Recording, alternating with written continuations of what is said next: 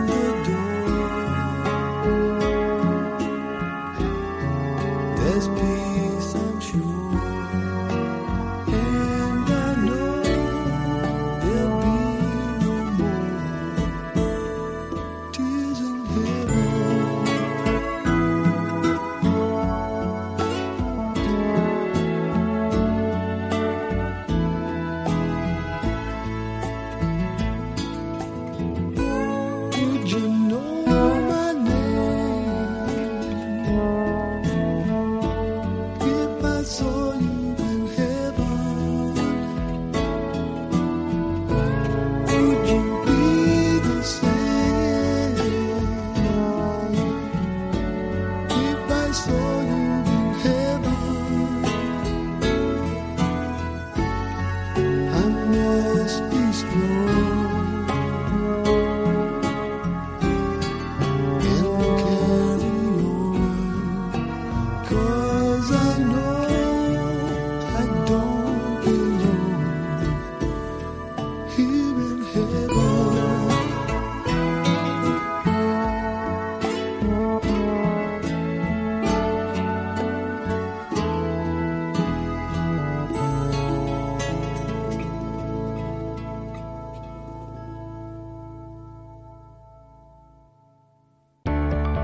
personas inquietas, Capital Radio.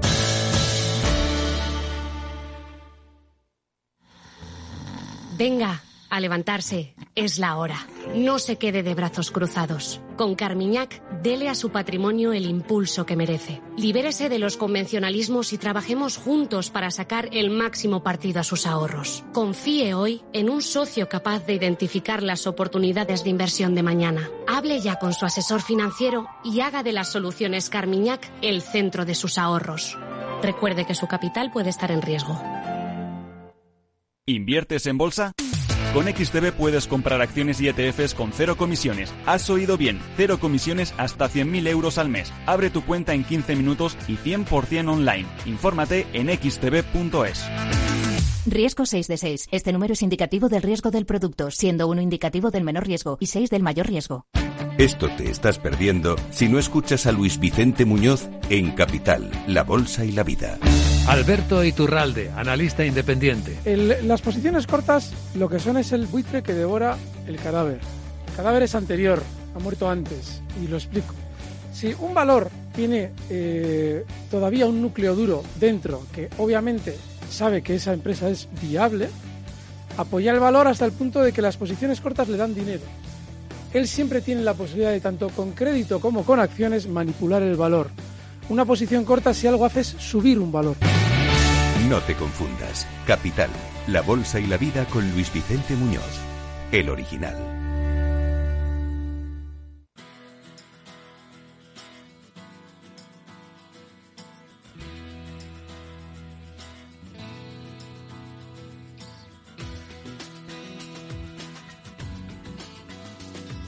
Después del trabajo, After Work con Eduardo Castillo, Capital Radio.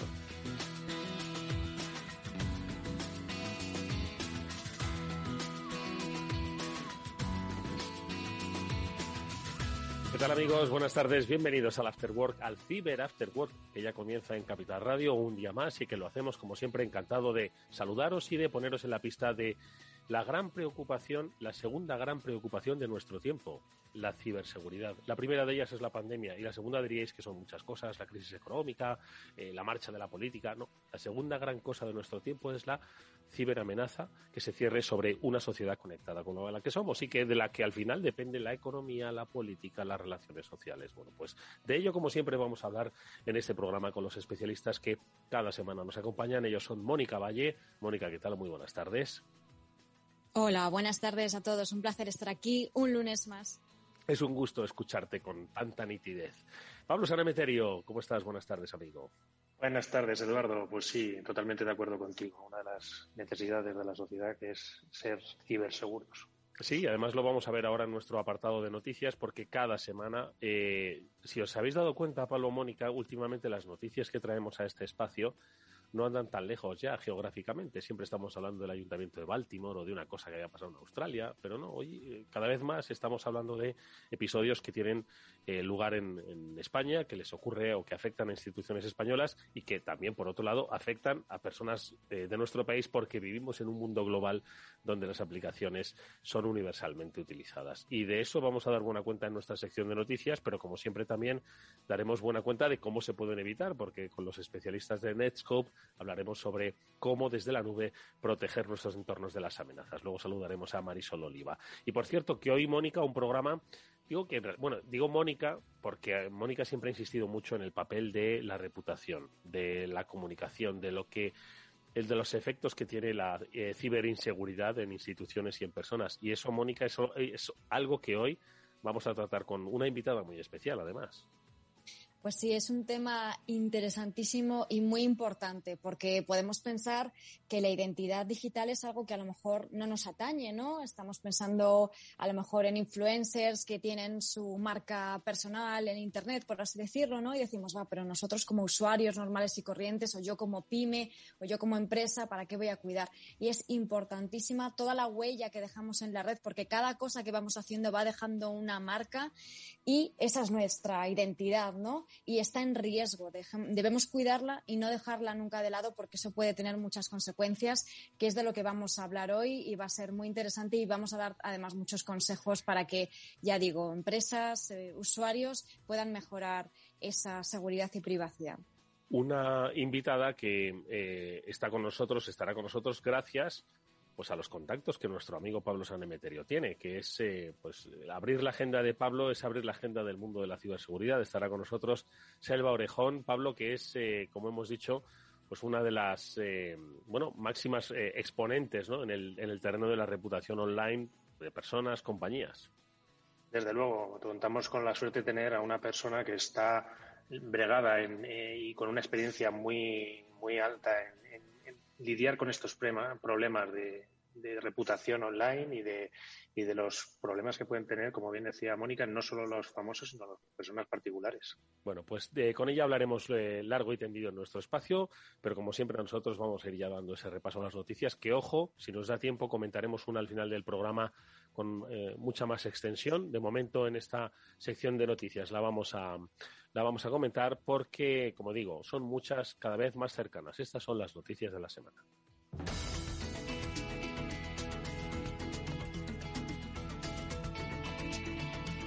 Y comenzamos, si queréis, por eh, una última hora, eh, casi última hora. La Universidad de Castilla-La Mancha sufre un ransomware, un ciberataque de ransomware, de secuestro de información, ransom y solicitud de rescate. Pablo, nos la has pasado hace eh, escasos minutos. ¿Qué es lo que ha ocurrido? Pues, pues como en casi todo este tipo de noticias, pues que la, aparentemente ante ante la información que aparece en Twitter, pues que la universidad ha sido afectada por un por un ransomware. Entiendo que todavía se está viendo, intentando ver eh, hasta dónde llegado la intrusión y qué, qué daño ha podido crear. Y bueno, pues como siempre eh, se está contando con la ayuda del Centro Criptológico Nacional, que es una gran ayuda para, para este tipo de incidentes en las universidades. Bueno, pues eh, eh, no sé si algo similar, pero en el mismo brete se encuentra una conocida compañía. Estamos hablando, eh, Mónica, de, de House, que al parecer, bueno, pues le han secuestrado una serie de datos, de datos privados sobre sus clientes, sobre cerca de 3 millones de clientes y a cambio de un rescate les dicen que no los publicarían. Si se publica, nos enfrentamos no solo a una crisis de reputación, sino también a un problema con la Agencia Española de Protección de Datos. ¿Qué es lo que ha pasado exactamente? Efectivamente, Eduardo, os acordaréis eh, de que hemos estado hablando de este tipo de ataques a lo largo ya de un, bueno, bastante tiempo, ya un par de años diría, de estos ataques que primero te roban la información, luego además te lanzan un ataque de ransomware y te extorsionan pues chantajeándote eh, y diciéndole a la empresa, oye, vamos a publicar esta información si no nos pagas. Entonces, bueno, esto ha sido algo similar. Eh, los eh, cibercriminales han, bueno, han publicado varios mensajes con capturas que muestran que efectivamente tienen esos datos personales. ¿Qué tipo de datos? Pues DNIs, el número del email de, los, de los móviles de las víctimas, el correo, la dirección. Entonces, bueno, una serie de datos personales, más de 100 gigas de datos personales son los que tienen estos cibercriminales de más de 3 millones de clientes y también de empleados de The Phone House, ¿no? Entonces, han amenazado eh, con que si no pagan, pues toda esa información va a ser pública y eh, pues los foros de, la dark web y demás que ya sabemos van a tener toda esa información y eh, precisamente hoy con Selva vamos a hablar de esa problemática, ese enorme riesgo de que los cibercriminales y otros estafadores tengan esa información personal nuestra a su disposición, porque es información sensible, que no solamente la pueden utilizar para venderla para conseguir dinero, sino que también pues pueden lanzarnos ataques de phishing, pueden eh, lanzarnos ataques muy sofisticados y dirigidos de ingeniería social que van a tener una probabilidad mucho más alta de que tengan éxito, ¿no? Entonces, por eso es tan eh, preocupante este tipo de noticias que las venimos contando desde hace también mucho tiempo. Mm. Y bueno, seguiremos eh, a lo largo de estos días, cuando se sepa algo más, actualizando la información y veremos qué ocurre finalmente. Bueno, pues eh, eh, pendientes de lo que ocurre con, con, The Phone House y nosotros también pendientes de lo que ocurre con WhatsApp. ¿Por qué? Porque ahora mismo nosotros nos estamos comunicando, los, los amigos de este programa, a través de un grupo de WhatsApp. Y yo me estoy preguntando, eh, ¿pero esto es seguro? Y es que, Pablo, luego lo podremos desarrollar al final del programa, precisamente con uno de los especialistas de los investigadores de ciberseguridad que ha alertado sobre una falla en WhatsApp que podría hacer que con solo saber el número de teléfono se pudiese bloquear una cuenta entera. Eh, ponnos un poco en la pista, aunque luego lo desarrollemos con un poquito más de profundidad. Bueno, pues han sido dos investigadores españoles, Luis Márquez Carpintero y Ernesto Canales Pedeña, los que han estado explicando un poco esta vulnerabilidad o este fallo en el, en el doble factor de autenticación de, WhatsApp.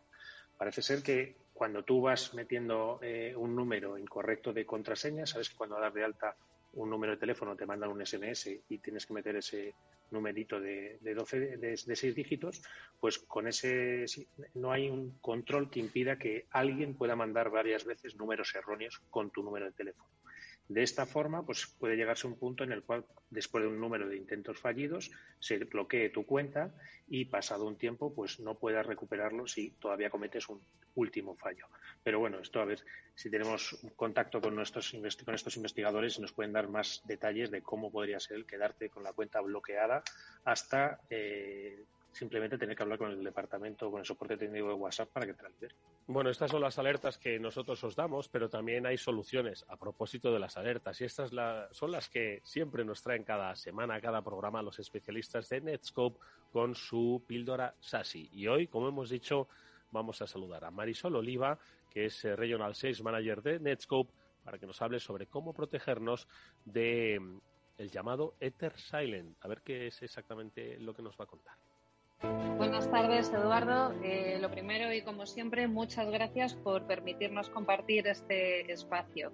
Eh, como comentabas, hoy vamos a hablar sobre un descubrimiento muy reciente de los investigadores de la empresa Intel 471. Eh, son una de las principales empresas de inteligencia contra el cibercrimen y su último logro ha sido identificar un generador de documentos maliciosos al que se le ha dado pues, el nombre de, de EtherSilent.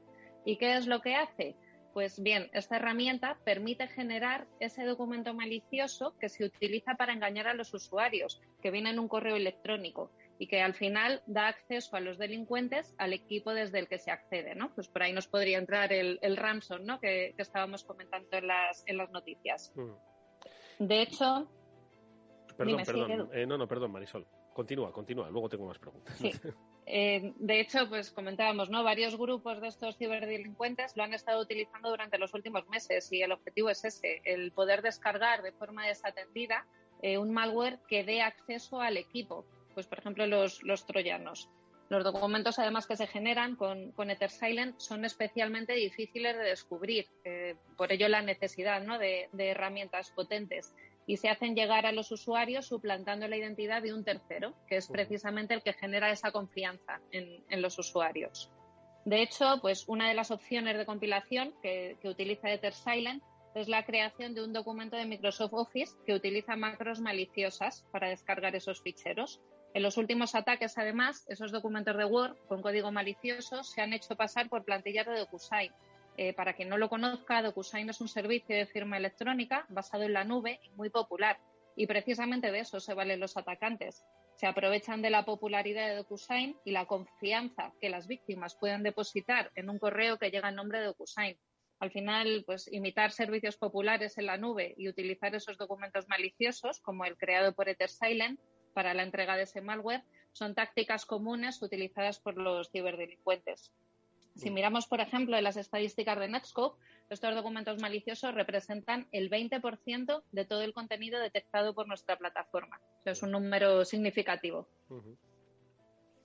de esta situación, dime ahora, dime ahora, sí. Eh, no, que 20% me parece bastante elevado, ¿no? Desde vuestra plataforma. Es decir, que parece que, que se lleva un poco la, bueno, quiero decir, hay hay un 80% que se debe repartir entre otros, otras amenazas, ¿no? Pero me parece un, bastante elevado. ¿Cómo eh, se puede proteger esto desde Netscope? ¿Qué es lo que recomendáis? ¿Qué es lo que ofrecéis, Marisol?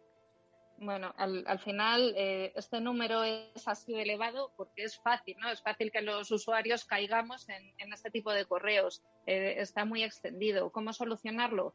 Pues en primer lugar, eh, la concienciación de los usuarios. Eso no es algo ¿no? intrínseco a Netscope, pero es algo muy recomendado. Y es que es muy importante educar y entrenar a los usuarios para que sean capaces de discernir pues, cuando un correo es lícito o se trata de un engaño. Y, y en segundo lugar, desde Netscope, pues comentábamos, ¿no? Hay que tener herramientas y soluciones de seguridad muy potentes que permitan securizar a esos usuarios independientemente de dónde se conecten. Netscope al final, lo hablábamos al principio, ofrece una plataforma SASI que securiza, entre otras cosas, la navegación de los usuarios.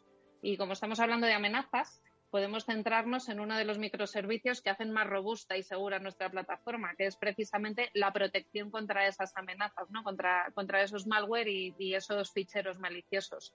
Al final, lo que se busca es proporcionar una cobertura proactiva eh, de forma que seamos capaces de proteger a, los usuarios. Y aquí lo que, lo que proponemos son diferentes capas de seguridad. Pues, por ejemplo, la detección basada en firmas, eh, analizadores de documentos de Microsoft Office o incluso una sandbox o, lo que es lo mismo, ¿no? un espacio aislado en la nube para detectar esas amenazas antes de que lleguen a, los equipos ¿no? de, los usuarios.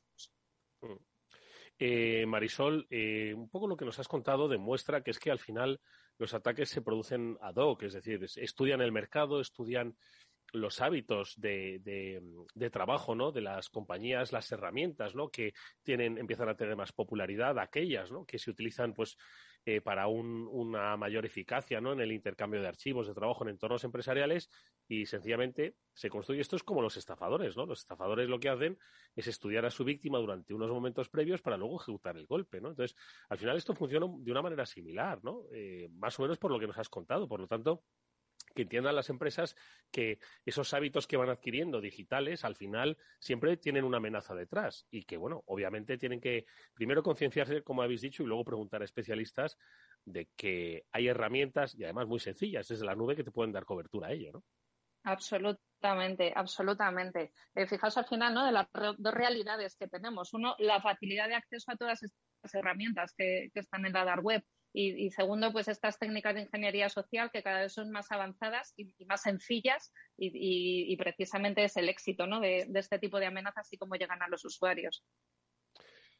Bueno, pues eh, ahí está la recomendación, la píldora SASI, nos la ha traído esta semana Marisol Oliva, Regional Sales Manager de Netscope. Mucho ojo con Ether Silent, que quizás no suene, eh, pero sí que os suenen los documentos de trabajo, los entornos de trabajo eh, que ha mencionado. Así que, eh, bajado un poquito al terreno, no necesariamente nos compliquemos con esos nombres extraños, sino que quizás la solución al problema está, pues eso, en generar confianza y en la bandeja de nuestro correo. Como siempre, es un placer escuchar a los especialistas de Netscope. Marisol, muchas gracias, mucha suerte y hasta muy pronto. Muchas gracias.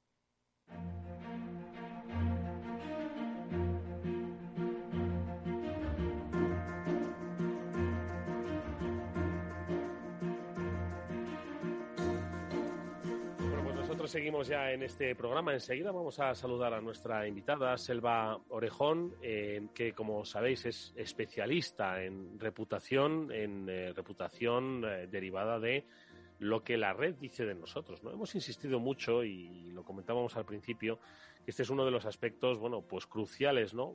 No solo la protección de la que hemos hablado en ocasiones, sino el, la propia, eh, el propio efecto, ¿no? Que sobre los clientes, sobre los proveedores, sobre las propias instituciones con las que trabajas genera un ciberataque. Bueno, pues de eso vamos a hablar, como decimos, con nuestra invitada. Ella es directora ejecutiva de On Branding, ya está con nosotros. Saludamos a Selva Orejón. Selva, buenas tardes y bienvenida. Hola, ¿qué tal? Buenas tardes. Un placer saludarte. Eh, hablábamos, eh, Selva, eh, Pablo y Mónica al principio, que tan importante es protegerse de un posible ciberataque como protegerse de las consecuencias del mismo, ¿no? Sobre todo derivadas de la reputación, ¿no? Que de él se deriva y sobre todo las, los peligros que hay, no solo por tu propio incumplimiento normativo, ¿no? No vamos a hablar de compliance y del, y del problema que te genera para tu propia reputación, sino cómo la reputación hoy en día se vuelve un arma contra alguien, ¿no? Sobre todo si cae en manos ajenas. Por lo tanto, te pedimos, Selva, pues una primera reflexión sobre el, concepto de reputación en este mundo digital y especialmente en el entorno de ciberseguridad del que hablamos. Bueno, pues igual no es el tipo de declaración que se esperaba que, que alguien que aparentemente se dedica a ello dijese, pero se ha malentendido bastante qué es la gestión de la reputación, porque no se puede gestionar la reputación. Tú puedes gestionar tu comportamiento como empresa, como persona, eh, como parte de una sociedad. Puedes cambiar tu comunicación y puedes adaptarla a la situación que tengas, pero la reputación no deja de ser la suma de todas las percepciones que generamos en los demás.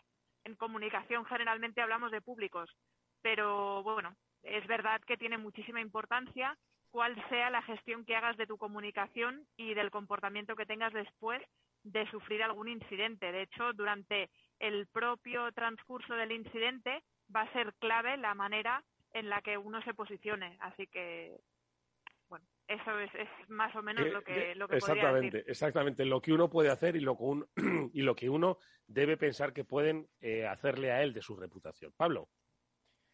Pues mm, quería preguntarle un poco, ya como, bien ha dicho Silva, pues la reputación es un, conjunto de, elementos que deben tener en cuenta las personas y, tener mucho cuidado. ¿Cómo, ¿Cómo, deben tener o cómo deben actuar nuestros oyentes para, proteger un poco su reputación online? ¿Qué, medidas, entre comillas, básicas deberían tomar? Bueno, lo primero de todo yo creo que es eh, tener muy claro cuál es el tipo de percepción que ya se está generando. Es decir, lo primero de todo es como cuando uno va al médico, no me gusta mucho hacer metáforas, pero realmente sí que es un poco así. Cuando uno va al médico le tienen que hacer un diagnóstico, o cuando uno va a un taller o a cualquier servicio. Lo primero de todo es saber cómo estamos. Y igual de importante es cómo nos gustaría ser percibidos. Y el LAC es justamente la diferencia entre cómo nos gustaría que nos percibiesen y cómo nos están percibiendo va a ser nuestro objetivo. Entonces, lo que yo siempre recomiendo de cara a toda la audiencia, no solo a nivel doméstico, sino especialmente corporativo, es primero de todo que puedan tener un análisis que sea muy bueno y que sea exhaustivo. Lo siguiente sería marcarse objetivos y tener muy, muy, muy claro que en Internet, a pesar de que creamos que podemos eliminar el contenido, que lo podemos desposicionar, que lo podemos desindexar, hay muchas informaciones que van a quedar ahí para los restos, especialmente si son informaciones que forman parte de un leak de una base de datos que ya evidentemente no van a quedar en la Surface, sino que van a empezar a formar parte de la Dark Web y que no va a haber forma de poder salir de ahí nunca. Pues eh, Selva, un placer tenerte con nosotros en Cyber After Work y me ha parecido muy interesante lo que comentabas sobre la reputación. Y mm, si en cambio hablamos de, identidad, me gustaría saber si, opinas eh, de otra forma. Me explico, los usuarios de alguna forma infravaloramos, por decirlo de alguna manera, todo lo que publicamos en la red, ¿no? Lo estabas diciendo, que es muy complicado eliminarlo una vez que se ha eh, publicado. Eh, no nos damos cuenta de que todo influye, ¿no? pensamos que otras personas sí que tienen una marca personal, por decirlo así, pero nosotros como usuario no, o cuando digo usuario, me refiero también a pequeñas empresas, incluso más grandes empresas no cuidan esa huella que dejan en la red. Me gustaría que definieras qué es para ti esa identidad digital y por qué está en riesgo, por qué es tan importante cuidarla y no dejarla de lado. Vale. Mira, para mí la identidad digital está dividida en tres tipos de identidades. La identidad digital eh, entendida tal y como nosotros la trabajamos es, por un lado, la suma de la identidad técnica, es decir, todas aquellas informaciones que quedan sí o sí como nuestra huella digital no visible, como podría ser, por ejemplo, pues desde qué IP nos conectamos, qué sistema operativo, qué tipo de dispositivo, eh, bueno, todo el resto de las informaciones que nos podamos imaginar, nuestro número de IMSI, etcétera, números de serie.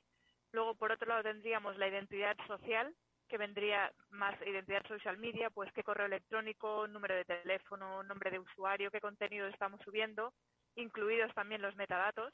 Y finalmente también, eh, para mí que es vital, cuál es la identidad analógica que está detrás de toda esa identidad digital. Por supuesto, también hay una parte de la identidad digital que es muy importante tenerla en cuenta y es aquella que nosotros no hemos decidido tener. Es decir, qué es lo que los demás están publicando sobre nosotros, tanto sea organismos oficiales como eh, diferentes tipos de actividades que estamos haciendo que van dejando rastro, por ejemplo, los que compiten o los que corren en diferentes tipos de deportes, muchas veces se publican informaciones con su DNI o con otro tipo de datos, inclusive con la foto finish, y ellos no son conscientes de que esa información está y muchas veces no está ni siquiera indexada enlazándola con un eh, nombre o con un apellido, sino simplemente con un número de corredor. Todas estas informaciones nosotros no decidimos que estén publicadas, tenemos todo el derecho del mundo a solicitar que esa identidad eh, digital quede lo más salvaguardada posible, pero muchas veces requiere de servicios profesionales para poder identificar todas aquellas informaciones de nosotros que no son deseadas eh, bueno, pues para que, para que estén en Internet al alcance de los demás sin que lo hayamos escogido. Eh, oye, Selva, eh, ¿qué es lo que, cuál es la mayor amenaza para la identidad de una persona en estos, digamos, tres estadios o en cualquiera de ellos? ¿Cuál es la mayor amenaza que hay ahora mismo? uno mismo, por aquello que es la incontinencia que a veces tiene la gente, que yo muchas veces me sorprendo, ¿no? De, de esa incontinencia que tienen desde empresas o como particulares o representando ¿no? a instituciones públicas, privadas. ¿Nosotros mismos somos la principal amenaza o, son amenazas externas, son amenazas automatizadas? ¿Dónde se encuentran estas principales amenazas a la identidad de uno? Pues para mí ahora están ya al 50%. Hay un tanto por ciento de la amenaza que debería de ser controlada con criterios más mecanizados, como podrían ser cualquier tipo de sistema de detección que nos pudiese ayudar a eh, detectar, eh, valorar o evaluar y solicitar la eliminación. Esto es algo que existe y que lo ofrecemos nosotros y lo ofrecen también algunas otras compañías, pero es verdad que como siempre eh, el error o la exposición emocional de la información que estamos haciendo aportan muchísimos más datos que son absolutamente cualitativos y que son mucho más difíciles de poder eh, seleccionar y eliminar. De hecho, voy a poner encima de, la mesa o voy a abrir un pequeño debate que es eh, qué es lo que va a ocurrir con la identidad de los testigos protegidos cuando se empiecen a democratizar de una forma pues mucho más al alcance de todos la tecnología blockchain. A mí me preocupa sobremanera, me preocupa muchísimo porque ya nos estamos encontrando con situaciones en las que ni se está escogiendo qué es lo que se publica sobre nosotros y en el caso en el que se escoge eh, no podemos escoger en qué forma se está haciendo pública. Entonces, en este caso, eh, yo creo que la principal amenaza va a ser toda aquella tecnología que no seamos capaces de poder controlar de punto a punto. No digo que ahora sí que se haya conseguido. ¿eh? Y Selva, precisamente un poco por, por ahondar un poco en este problema del, de blockchain y que lo entiendan un poco nuestros, nuestros oyentes, eh, ¿cuál es un poco más el riesgo? ¿La incapacidad de eliminar esos datos de la cadena de bloques? Y otra pregunta que te quería hacer un poco también relacionada con nuevas tecnologías. Esas fotos de corredores que, comentabas que publican a veces, ¿se podrían eh, juntar con reconocimientos faciales y que nos encontraran en fotos igual diferentes? Sí, completamente. Mira, a la segunda pregunta te digo que justamente hoy Casimiro eh, Nevado, que es, eh, forma parte de, Policía Nacional, ha hecho justamente una publicación que me ha parecido muy interesante, que esto es algo que, ya hace años eh, que se está haciendo, pero como ejemplo, eh, hace un año, un poquito más, estábamos en uno de los congresos principales de tecnología que se hace en Israel, en Tel Aviv, el Cybertech, y justo estábamos dando una ponencia y antes de entrar a la ponencia, eh, una de las empresas que hay, que no voy a decir el nombre, pero bueno, da igual, es bastante conocida, pues lo que estaba haciendo, bueno, igual sí que puedo decir el nombre, no sé, ¿lo puedo decir? No es, eh, no es vale. Bueno, pues si no es problema, ¿por qué no? No, no es problema. Eh, pertenece a Caimera y las soluciones de Nivision lo que estaba haciendo era analizar cuáles eran las diferentes eh, caras que habían estado juntas durante los días anteriores al Congreso y durante el Congreso. De manera que tú podías tener, bueno, aparte de que tenían y CAPTCHAs que eran muy interesantes, eh, porque allí está legislado de forma diferente, pues por un lado tú podías tener eh, un match con algunas de las redes sociales en función de eh, las diferentes lecturas de faciales que se habían hecho de las personas que estaban dentro del propio Congreso. Entonces eso en sí ya es, ya es algo muy interesante. Y luego, por otro lado, eh, para la primera pregunta, pues que yo creo que lo más eh, complicado a día de hoy va a ser el poder detectarlo, sin lugar a duda. Porque a día de hoy sí que podemos hacer búsquedas pues por imágenes, pues las podemos hacer por keywords, la podemos a, tratar de hacer por aquellos elementos con los que a día de hoy lo reconocemos, pero una vez esté todo dividido por paquetes, a mí no se me ocurre la manera sencilla de poder deshacer la identidad digital de alguien que tiene que estar protegido. Se me antoja bastante, bastante complicado, la verdad. Oye, Selva, y en función de esto que dices, eh, lo que has comentado de esta experiencia en Israel, eh, que entiendo que esta empresa lo hacía de manera eh, decir, autorizada, autorizada claro, no, estaba cometiendo ninguna estaba demostrando de lo que es capaz de hacer, de lo que se puede hacer, ¿no? Eh, por cierto, que un saludo para Casemiro, no sé si nos estará escuchando, vino aquí. Eh, y le agradecimos mucho su visita con otros compañeros del Cuerpo Nacional de Policía. Bueno, pues pregunta, ¿el mayor riesgo dónde estaría ahora mismo? ¿En el mundo de la desinformación? en el mundo de las fake news o en el mundo del robo de identidad, de la suplantación de identidad, porque, en fin, identificar las caras, que sepan todo de ti. Los teléfonos pueden crear un otro yo tuyo, ¿no? Que haga, pues, otras cosas, ¿no? ¿Cuáles son los temores o desde un branding un poco dónde pensáis que puede estar la mayor amenaza para el individuo, para la sociedad, para las empresas? Pues a nivel de volumen, a nosotros nos llegan más o menos a la par no hay semana que no tengamos eh, que ayudar a alguna empresa o a alguna persona. Esta mañana, por ejemplo, nos han tocado dos personas a quienes estábamos ayudando con una campaña de desprestigio que todo ha partido de una serie de informaciones que son absolutamente falsas, pero que han cobrado tanta credibilidad que ahora ya la memoria que se ha generado a nivel social ha sido que esa información es verídica.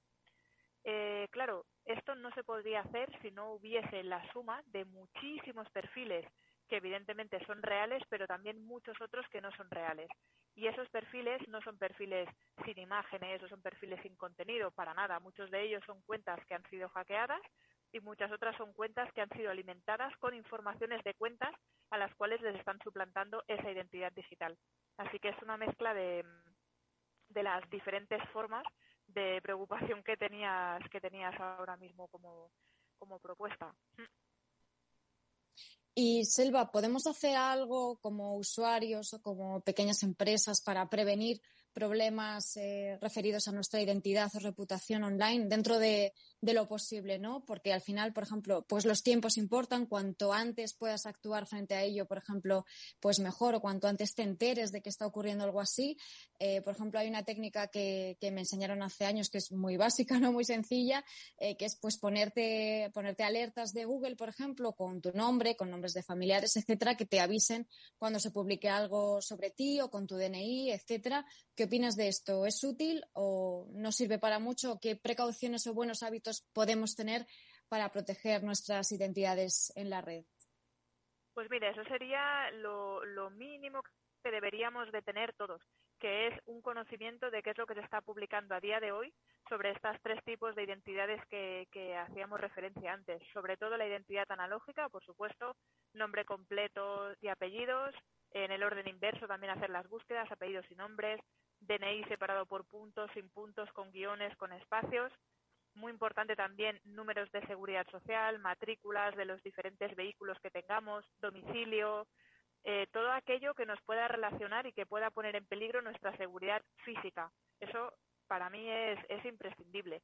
Por supuesto también el de nuestros familiares, porque muchas veces puede ser que nosotros nos dediquemos a alguna materia que nos haga tener las defensas un poco más altas o más levantadas, pero a lo mejor nuestros familiares no, y nos pueden poner en riesgo ellos sin quererlo.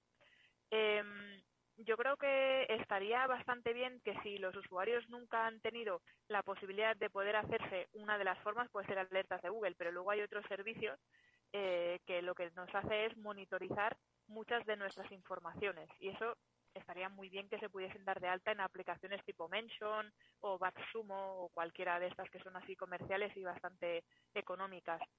Y luego también algo que yo recomendaría muchísimo que se hiciese es que todo el mundo, y esto ya sé que está muy manido, pero es que siguen sin hacerlo, que tengan en cualquiera de los servicios que utilicen en Internet no un único doble factor de verificación, sino que tengan activadas cuatro o cinco formas de poder recuperar sus cuentas porque nos encontramos a diario con clientes, hoy, esta mañana, un cliente que tiene, tenía 120.000 seguidores en Instagram y se ha quedado sin poder operar, porque no solo le han hackeado la cuenta, sino que encima es que la han machacado. Con lo cual, eh, bueno, para poder identificar cuál era la nueva cuenta ha sido un drama y cuando ya la hemos identificado, pues se habían cargado todo el contenido que había de la cuenta, porque solo les interesaba el volumen eh, inmediato de seguidores. Así que algo tan tan sencillo como proteger las cuentas, sí o sí lo deberíamos hacer para proteger nuestra propia identidad. De todas formas, Selva, eh, las empresas también entiendo que tienen un alto grado de responsabilidad eh, cada vez que nos están pidiendo los datos, ¿no? Y yo me da un poco la sensación, yo no sé si lo habéis percibido, si la gente lo percibe así, de que ya para cualquier cosa, pues registrarte para hacer una compra online o para cualquier tema vinculado o incluso para sacar unas entradas gratuitas, ¿no? A través de los sistemas que hay, ¿no? Pues de, de, de, los eventos, etcétera, etcétera. Te están pidiendo ya cada vez más datos, ¿no? Te están pidiendo ya tu teléfono y además poner el asterisco de obligatorio, ¿no? Dice, no, es que esto es obligatorio. Antes era obligatorio el primer apellido, pero no el segundo. Ahora si es el segundo, el tercero, el cuarto, ¿no? Entonces, estamos un poco, están un poco las empresas abusando, ¿no? De esta recopilación de datos que al final pues oye, si uno quiere acceder a un servicio, pues es que si no rellenas todos los los asteriscos no te van a dejar registrarte. Entonces, estamos un poco sufriendo un abuso los ciudadanos. Pues mira, yo soy bastante activista, a pesar de que vivo de las plataformas sociales, pero tengo una cruzada bastante seria con las plataformas sociales grandes. Lo primero de todo es porque cuando tienes una incidencia, pues siempre digo que han sido muy buenos monetizando nuestros datos, pero son malísimos dándonos una respuesta inmediata a un servicio que algunas veces depende la seguridad y, la vida de los demás. Entonces, me parece que hay una desigualdad brutal entre ciudadanos y plataformas sociales no están asumiendo las responsabilidades que, deberían en muchos casos, ni siquiera muchas veces desde el punto de vista legal, todavía ha quedado ahí la cosa como por resolver. Y luego, por otro lado, yo animaría a que la gente mintiese si pudiese dentro de la legalidad y, por ejemplo, pues utilizase eh, no un único teléfono móvil ni un único correo electrónico. La vida digital hay que tenerla muy bien, muy, muy bien diferenciada. Por ejemplo, en el leak masivo que ha habido ahora de Facebook, no se pueden encontrar datos eh, reales, en este caso de mi propia identidad. Se podrán encontrar de familiares míos, pero no utilizo nunca el mismo correo electrónico en las diferentes redes sociales, no utilizo el mismo número de teléfono. Por supuesto, los números de teléfono que utilizamos son virtuales y para hacer las investigaciones también, porque no, no podemos garantizar que ninguna de estas plataformas vaya a tener en algún momento dado una filtración. Por lo tanto, eh, pues por mal que me pese, en la medida de lo posible, mientras podamos mentir sobre nuestra identidad real, hagámoslo. Y en el caso en el que, eh, evidentemente siempre dentro de la legalidad, y en el caso eh, en el que no se pueda, pues que, que se haga en compartimentos estancos. Uno para compras, uno para vida social, otro, sobre todo, y muy importante, para contactos que sean de carácter íntimo y, por supuesto, ya no digo nada con todo lo que tenga que ver con, las compras eh, que no se van a poder hacer nunca con tarjetas que sean las de uso habitual, claro. Siempre pues con tarjetas o con otro tipo de, sistemas de pago. Pablo. Díselo, yo quería proponerte una, una, pregunta, un término que he visto en, en OnBranding, que es Massive Reporting. ¿Qué, ¿Qué, es el Massive Reporting o cómo le podemos contar esto a nuestros oyentes? Es mi mayor dolor de cabeza desde hace por lo menos ya va para tres meses. Esto es, bueno, hace un tiempo lo que se, no sé, se puso como mucho de moda el atacar a una cuenta. Eh, bueno, pues le mandaban un montón de seguidores falsos y al final esa cuenta, pues digamos que de cara a las tripas de Twitter o a las tripas de Instagram, restaba credibilidad y, bueno, y de Facebook también, y les acababan cerrando el perfil. Pero ahora lo que está haciendo es reportar la cuenta, pero con una capacidad de uso de inteligencia artificial tal que ya se ha convertido entre la guerra entre la inteligencia artificial que se está utilizando desde el bando de la ciberdelincuencia y eh, ciberinteligencia, ay, perdón, ciberinteligencia, inteligencia artificial desde el ámbito de las plataformas sociales.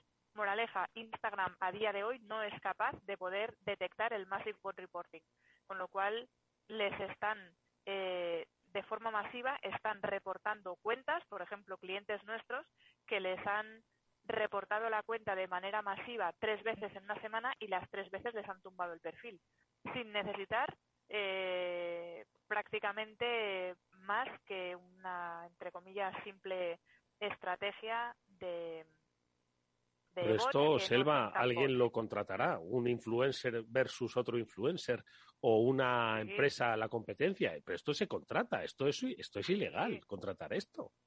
Totalmente ilegal. De hecho, está eh, claramente en contra de las políticas de participación de las plataformas. Pero es algo que se sigue haciendo. De hecho, también es ilegal contratar campañas de desprestigio porque van eh, contra el derecho al honor, por ejemplo, de una persona, pero se sigue haciendo y hay empresas que están ganando auténticos dinerales. Pero, pero sí existe, se está haciendo, sí, sí, sí.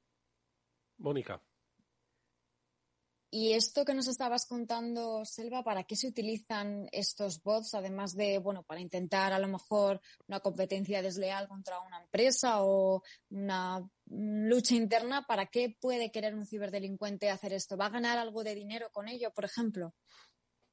Pues mira, Mónica, lo que más nos estamos encontrando nosotros es en el ámbito político, es una pasada, es una pasada. Y lo que más nos ha sorprendido es que a veces lo han contratado desde el propio partido. ¿Qué quiere decir? Que las guerras más encarnizadas algunas veces están dentro del propio partido. El fuego amigo, ¿no? Que decían, madre mía. Sí, fuego amigo que, que mejor que no toque pero luego muchas veces también nos lo hemos encontrado, por ejemplo, entre empresas que tienen eh, primeras espadas que les están haciendo la vida un poco imposible. Entonces, la empresa de la competencia, que también tiene otros primeros espadas, pues les intentan bajar el, el precio reputacional, por decirlo de alguna forma. Con lo cual lo que hacen es mandar estas campañas o generarlas, porque esto no se hace de hoy para mañana, se tiene que ir haciendo de a poquito. Y también nos lo hemos encontrado, por ejemplo, pues para personas que aparentemente no son tan tan conocidas, pero sí que son líderes de opinión de un sector concreto de la población. Entonces, pues bueno, las cuentas que nos encontramos muchas veces no van a dejar de generar dinero, porque también lo están haciendo contra negocios. Que la mayor, hoy, esta mañana, otra de las reuniones que hemos tenido, una empresa que tiene 60.000 seguidores, que a ver, no es tanto, pero jolín, oye, para ser una pyme no está mal. Y, y la mayor parte de su negocio está en Internet. Bueno, pues su objetivo era blindarse lo máximo posible, porque si todo su negocio está en Instagram, si tiene la mala suerte que otra empresa competidora contrata uno de estos servicios, pues les dejan sin su canal de venta.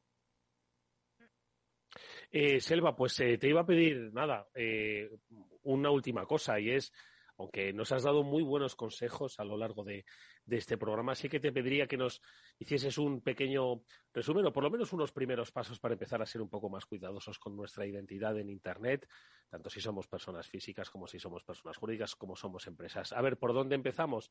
Digo, a revisar todo lo que ya no hemos hecho, porque igual estamos... ¿Sabes, no? Sí.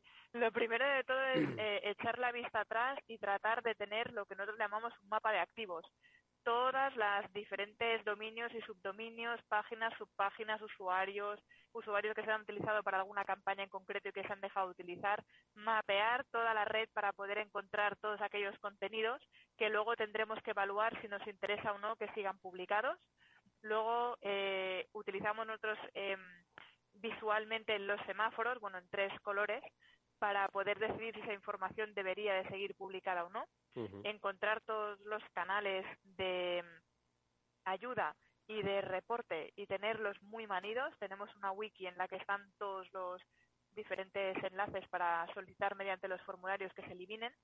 Y muy importante también el tener los planes de contingencia necesarios para que cuando ocurra algo tipo pues por ejemplo no desde un ransomware hasta el hackeo de una cuenta pasando por eh, no sé el robo de un dispositivo o una publicación eh, negativa pues que la empresa o el particular tenga la información como el, si fuese un, botiquín digital, que sepas si tienes o no tienes paracetamol, si tienes o no tienes ibuprofeno, eh, si te quemas, ¿qué te tienes que poner? Pues silvedermas, tal. Pues eso lo tenemos que tener súper a mano, muy, muy, muy a mano. Y que nosotros dominemos la tecnología y no al revés. Hecho. Pues mira, eh, Selva, cuando terminemos de hacer un repaso de todo lo que hemos puesto en nuestra vida digital, te invitamos otra vez para que empecemos desde cero a crear una nueva identidad. ¿Vale, Me Selva? parece súper bien. Selva Orejón es directora ejecutiva de On Branding. Gracias por haber estado con nosotros en este programa. Muchísimas gracias. Buenas tardes. Adiós. Los últimos minutos los vamos a dedicar a el con lo que abríamos este programa, ¿no? Esta vulnerabilidad de WhatsApp que han eh, descubierto dos investigadores de ciberseguridad españoles, eh, Luis Márquez y, y, Ernesto Canales. Tenemos a Luis Márquez en este programa, le saludamos. Luis, ¿qué tal? Muy buenas tardes, bienvenido. Hola, buenas tardes. Luis, eh, cuéntanos un poco, que quiero decirte que es que aquí todos usamos WhatsApp y todos los, eh, todos los oyentes están usando WhatsApp. Entonces, no sé si debemos tranquilizarles o debemos alertarles. ¿Qué es lo que, qué es lo que habéis descubierto?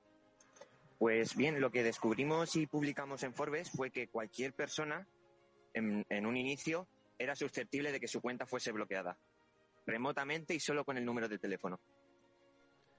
Pero eh, precisamente estábamos hablando antes con Selva Orejón de que nuestros datos están todos por la red bailando de aquí para allá, entre otros nuestro teléfono móvil. Esto significa que nuestro número de teléfono cae en manos de un ciberdelincuente y sería capaz de bloquearnos el teléfono a través de WhatsApp. ¿Cómo funcionaría exactamente este, esta amenaza, Luis?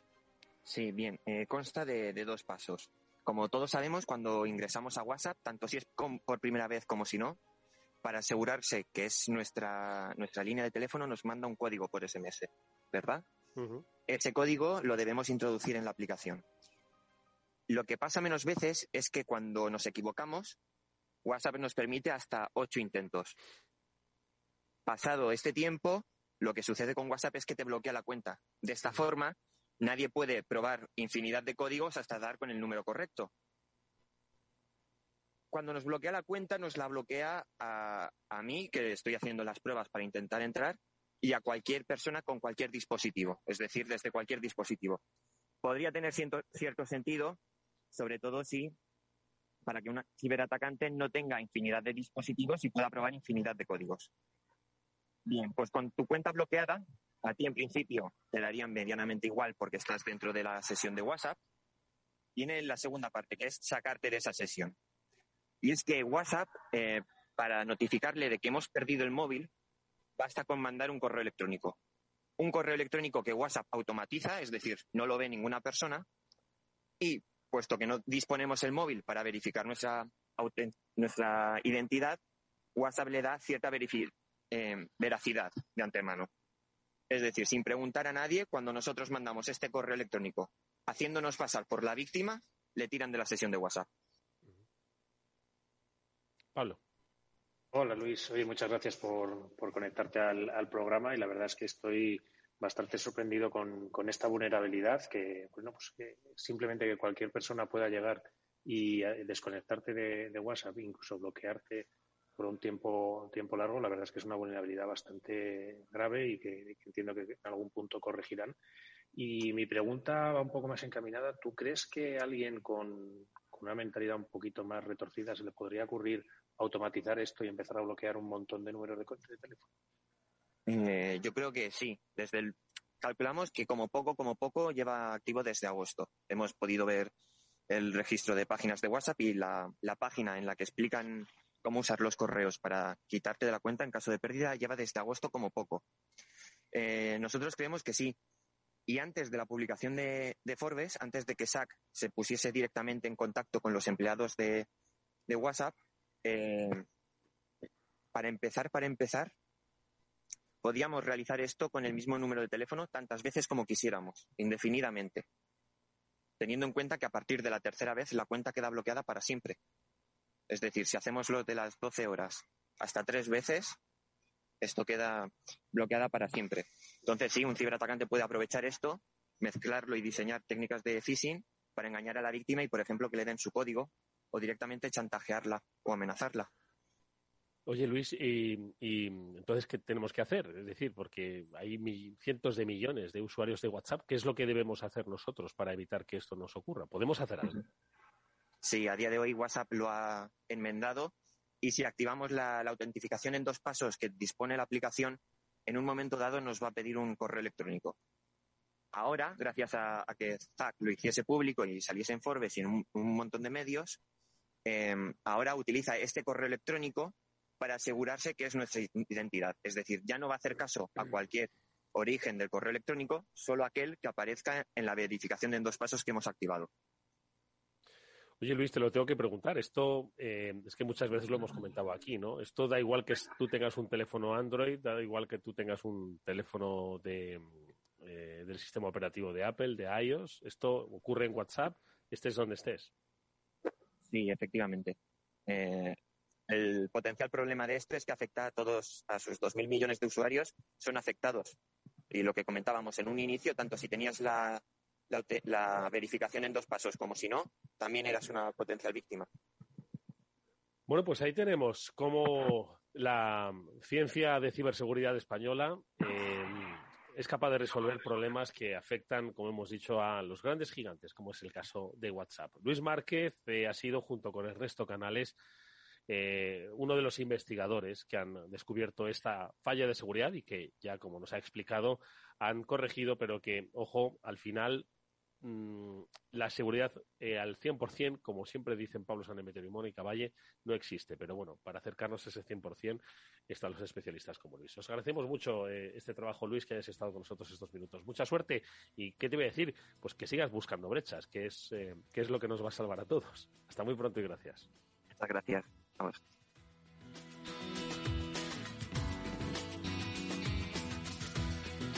Bueno, pues eh, con eh, yo creo que Pablo, esto es un orgullo, ¿no? Joder, que hayan sido dos españoles los que hayan descubierto esto, ¿no? Que siempre decimos, ¿no? El, investigador, Zachary, no sé cuántos, o el otro, el tal, no sé qué. Coño, estos son de aquí.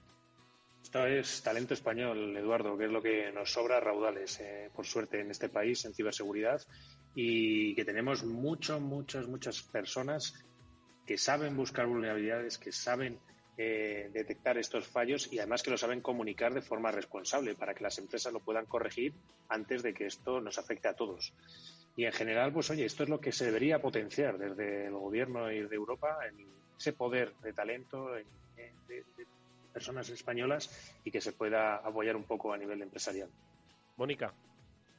Bueno, que se lo digan a Pablo, Pablo Senameterio, tenemos aquí a un pedazo de ejemplo de investigador que ya publicó, bueno, con, con, Jaime Sánchez, eh, cómo descubrieron efectivamente también otro fallito de WhatsApp que no era precisamente pequeño, que era bastante, bastante grande y estuvieron ahí contándolo por todo el mundo. Así que tenemos aquí a uno de los mejores, Eduardo. Sin lugar a dudas, forma parte de este Cyber After Work que, por cierto, volverá la semana que viene con programa especial.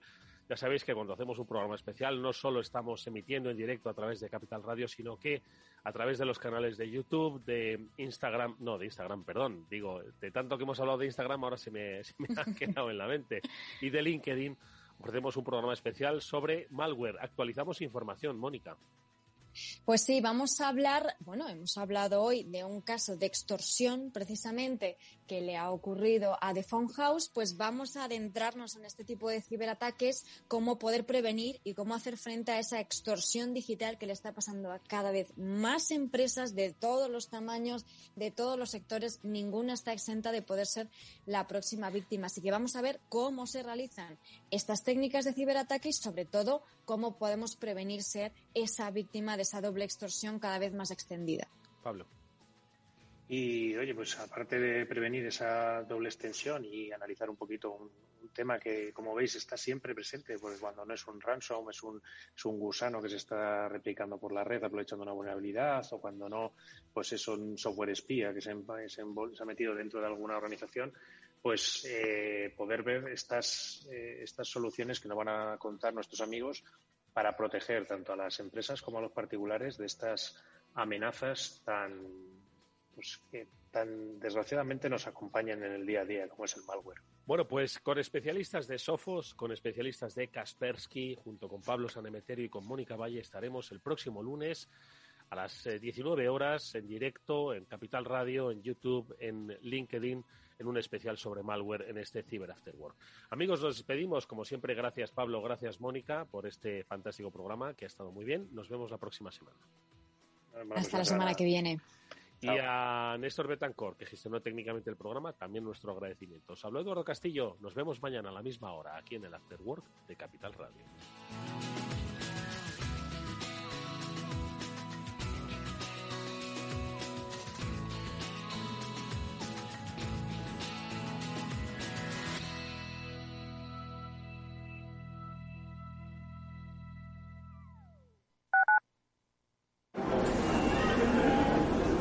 Metro de Madrid te lleva de forma segura al trabajo, al gimnasio, al retiro.